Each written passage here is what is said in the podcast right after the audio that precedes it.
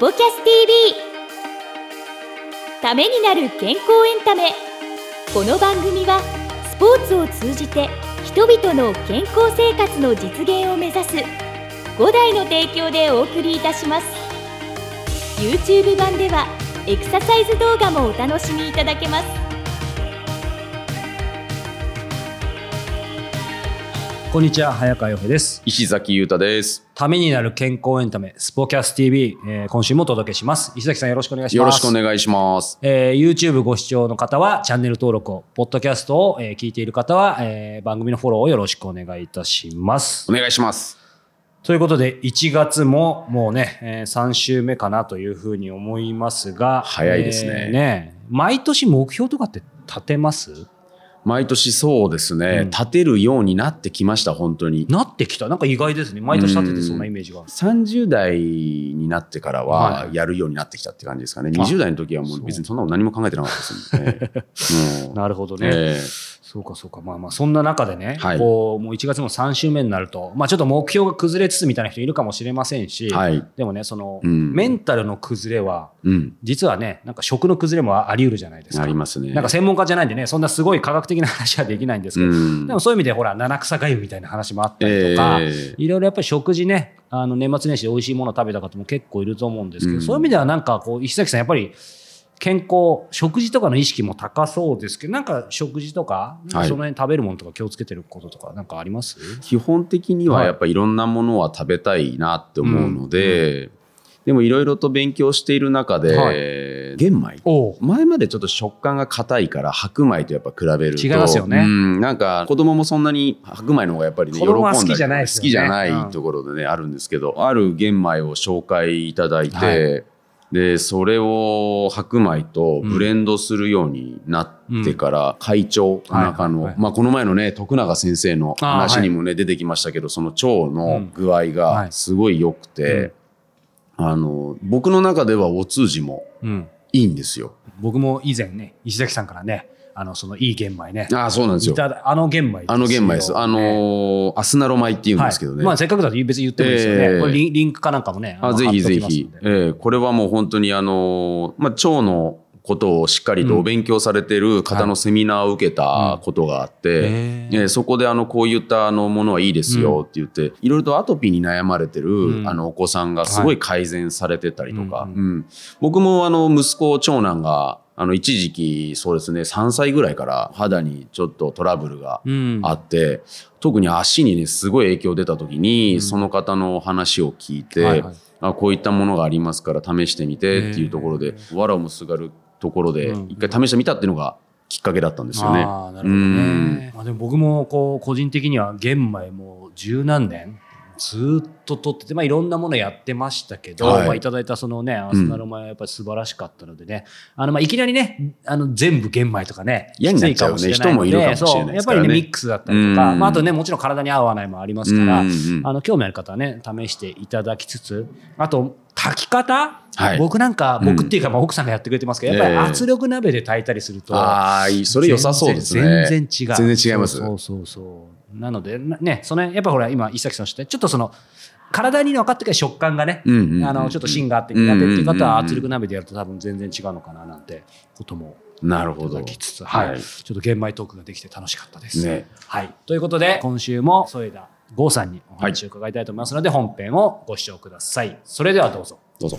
まあ、その中でね、体を作るものってね、食事、運動、まあ、睡眠とかいろいろあると思いますけど、やっぱり先ほどね、あの、イベントで食事の話も出てね、どちらかというとすごいなんかこう、こだわるというよりも、あの、しっかり、まあ、食べることっていうふうにおっしゃってたと思うんですが、あの、すいません、プロインタビューと職業上、そ、そこでちょっと逃すわけにはいかないのでですね、もうちょっと 突っ込んで、やっぱりいろいろあるんじゃないかなと思ったのと、あと、はい。すみません、率直になんですけど、僕、あの、やっぱりプロのテニスプレーヤーです。一流の方を見るのは初めてなので、思ったより細いなって思って、ただやっぱり、あの、エキシビジョンやってる時脱がれると、当たり前ですけど筋肉は、まあ、まあ、ほ細マッチョって言い方がいいかわかんないですけど、締まられてるなと思ったんですけど、なので、まあ、その食事とか筋肉とか、その辺さっき体作るってありましたけど、やっぱり相当な何かこだわられてきたことってやっぱあるんじゃないかなと。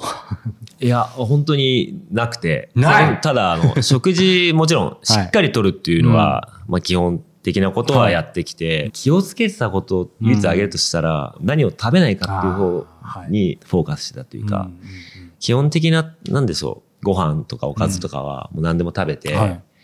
食べちゃいけないものってやっぱあるじゃないですか。うんもうん。う、その、まあ、ジャンクフードだったり、はいはい。そういうのはもちろん食べる日もあったんですけど、うんまあ、それをなるべく食べないようにしてたのが強かったなと思います。うんうんはいそうか。ただまあじゃあもう徹底的にもうなんかすごいこだわる人もいるじゃないですか。もっとグルテンフリーとかね、うんジョコビッチ選手とかあるじゃないですか。なんかその辺をもうものすごい緻密にやってたってのとことはまたちょっと違う。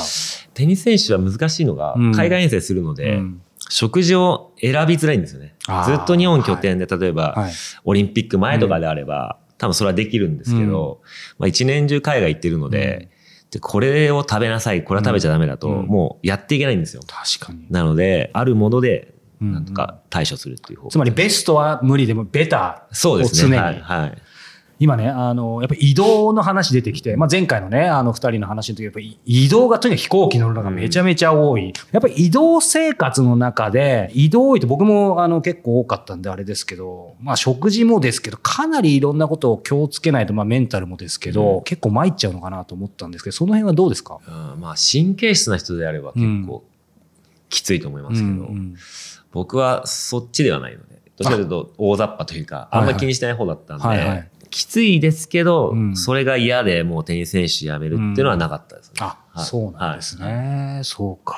石崎さん、なんかせっかくなんでね、はいあの、前回から4年経って、ええ改めて今の話の延長でもいいですし、うんいきなり脈絡もない、こう、アンオフィシャルなね、なんか質問なんかでもいいですけどね。まあ質問というかまあ僕はもうよくね、あの、はななんて言うんでしょう、彼のその今までの歴史はよく知っているので、で、テニス選手がどれだけ過酷なね、そういったツアーっていうんですけど、そういったものをやってるのはよく知ってるんで、ホームシックじゃないですけど、うんなんかその、やっぱり一人で孤独じゃないですか。うん。はい。なんかそういった中で遠征をずっと続けることに対してうん。のメンタリティが、うん。多分ね、選手の中でも嫌になっちゃう人っているんじゃないかなって思うんですよ。うん。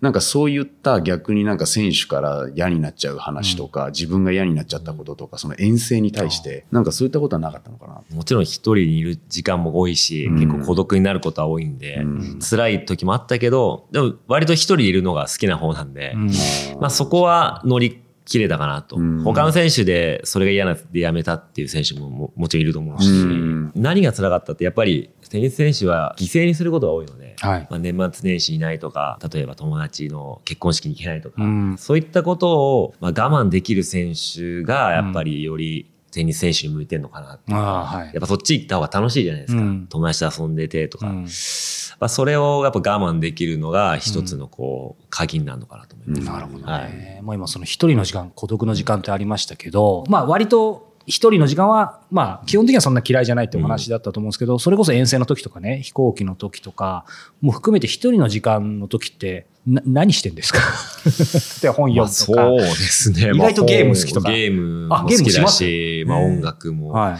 まあ大体みんな人は映画見たりとか、うん。大体移動だとそれぐらいになっちゃうんで、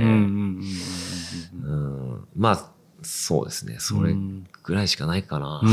うんうん。ああ、そうなんですね。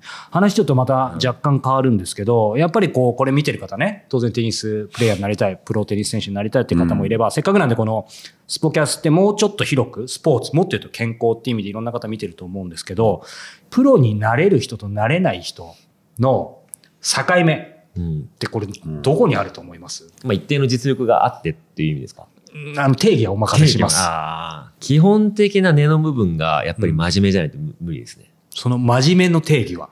常に根底に、うんあの強くなりたいとかうん上手くなりたい、テニスのこと考えてるっていうのがあるないで結構、うん実はこれ見えない部分ですけど、うん僕は客観的に見たり今の立場で見ると、それがある選手とない選手がやっぱあるし、はい。その選手がじゃあ1年後はいどっちが強くなるかっつってやっぱりある選手の方が絶対強くなるんで、うん。もちろんそのコート外でもちろんみんな若いし、うん。遊びに行ったりっていうのは全然ありだと思うんですけど、ただそこのこうバランスをはい遊んでるながらもなんかうん。ちゃんとスケジューリングしてこの日は遊んでいいとか、うん。でこの日はテニスで集中するとか、そういうのをちゃんとできてる選手はちゃんと強くなるし、うん。それがなんかこうバランスが崩れて、うん。テニスの方に比重がいいってない選手はやっぱり長い目で見た時に、強くならないのかなっていううん。感じます。そういう選手と話すと、結構正直、ちょっともう数分話しちゃうとその辺って分かっちゃいます。数分では分かんないですけどね。まあもちろん、その彼らのプライベートとかも見れない部分もあるし、コート内では頑張るけど、じゃあコート外の方がやっぱ多い時間が多いんで、そうですよね、圧倒的に。そこは絶対誰もコントロールできないんで、うんうんうんまあそこの時間っていうのをうまくね、やっぱりうん。よりテニスに集中してる選手っていうのは、うん。やっぱりいずれにしろこう、なんだろう、真面目すぎるのも良くないですけど、うん。でも、そこは絶対体がね、あの、強くなるのは、絶対コート外で、あの、高い意識持ってる選手の方が強くなると思うんで。これせっかくいい話だったんですけど、ちょっとせっかくなんで砕けますけど、逆にね、石崎さんと当然付き合い長いわけじゃないですか。で、もう幼馴染っていうことだから、まあ、プロに、あの、ここれちょっと半分ギャグですよ。プロになれた人、んまあ、な、なれなかった、はいならなかった。石崎さんどんな感じの人だったんですか？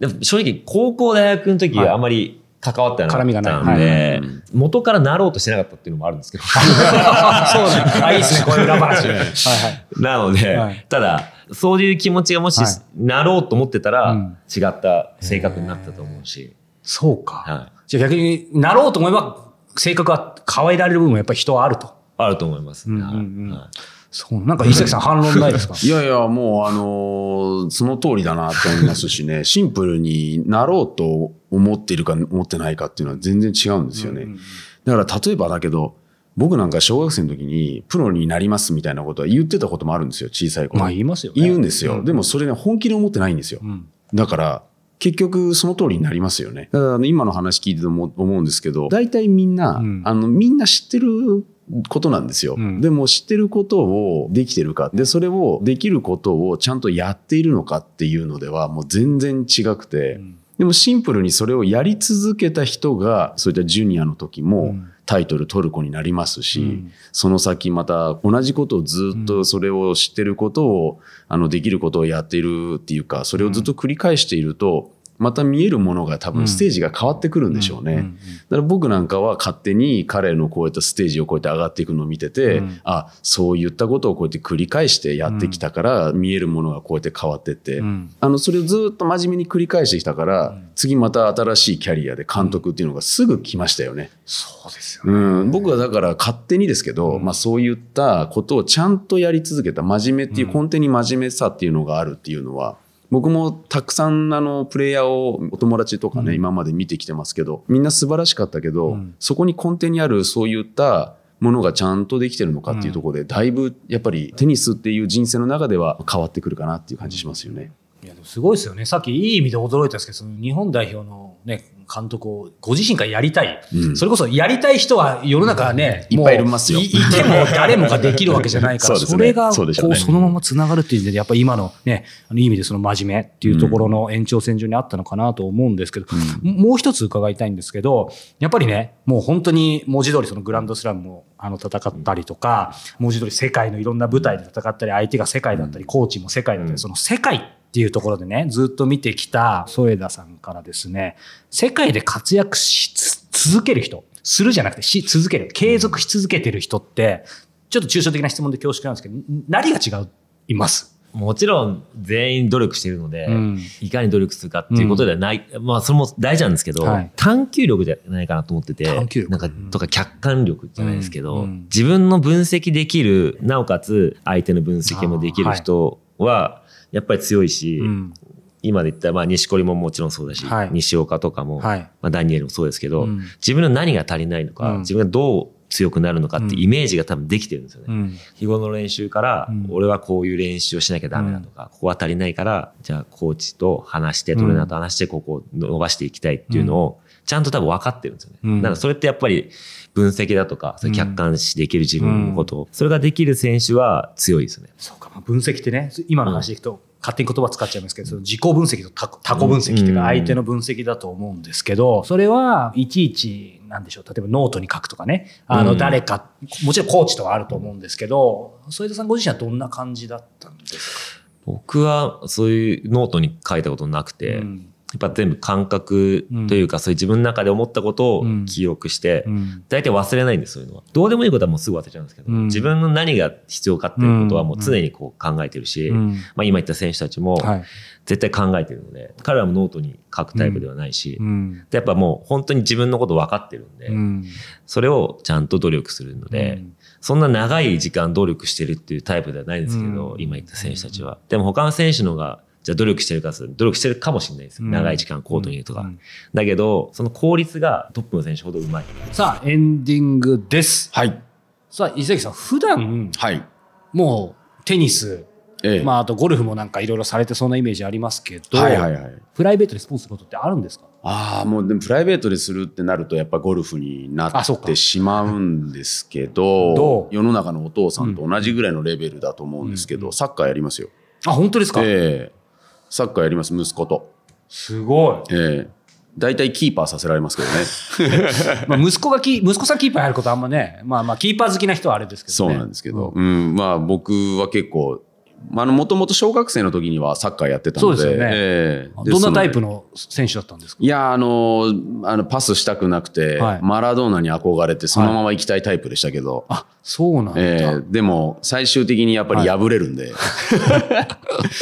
まあなかなかうまくいかなかった。まあ個人プレーが合ってたのかなっていうところで、えー最終的にテニス選んだのもそこからあんのかなと言われて、そうか、ええでも、でもね、そのこ個人プレー、テニスですけど、ちゃんと組織の中でね、あの、しっかり仕事をされてる、そこは僕とは違うかなっていやいやいやいやもう本当ねそうか。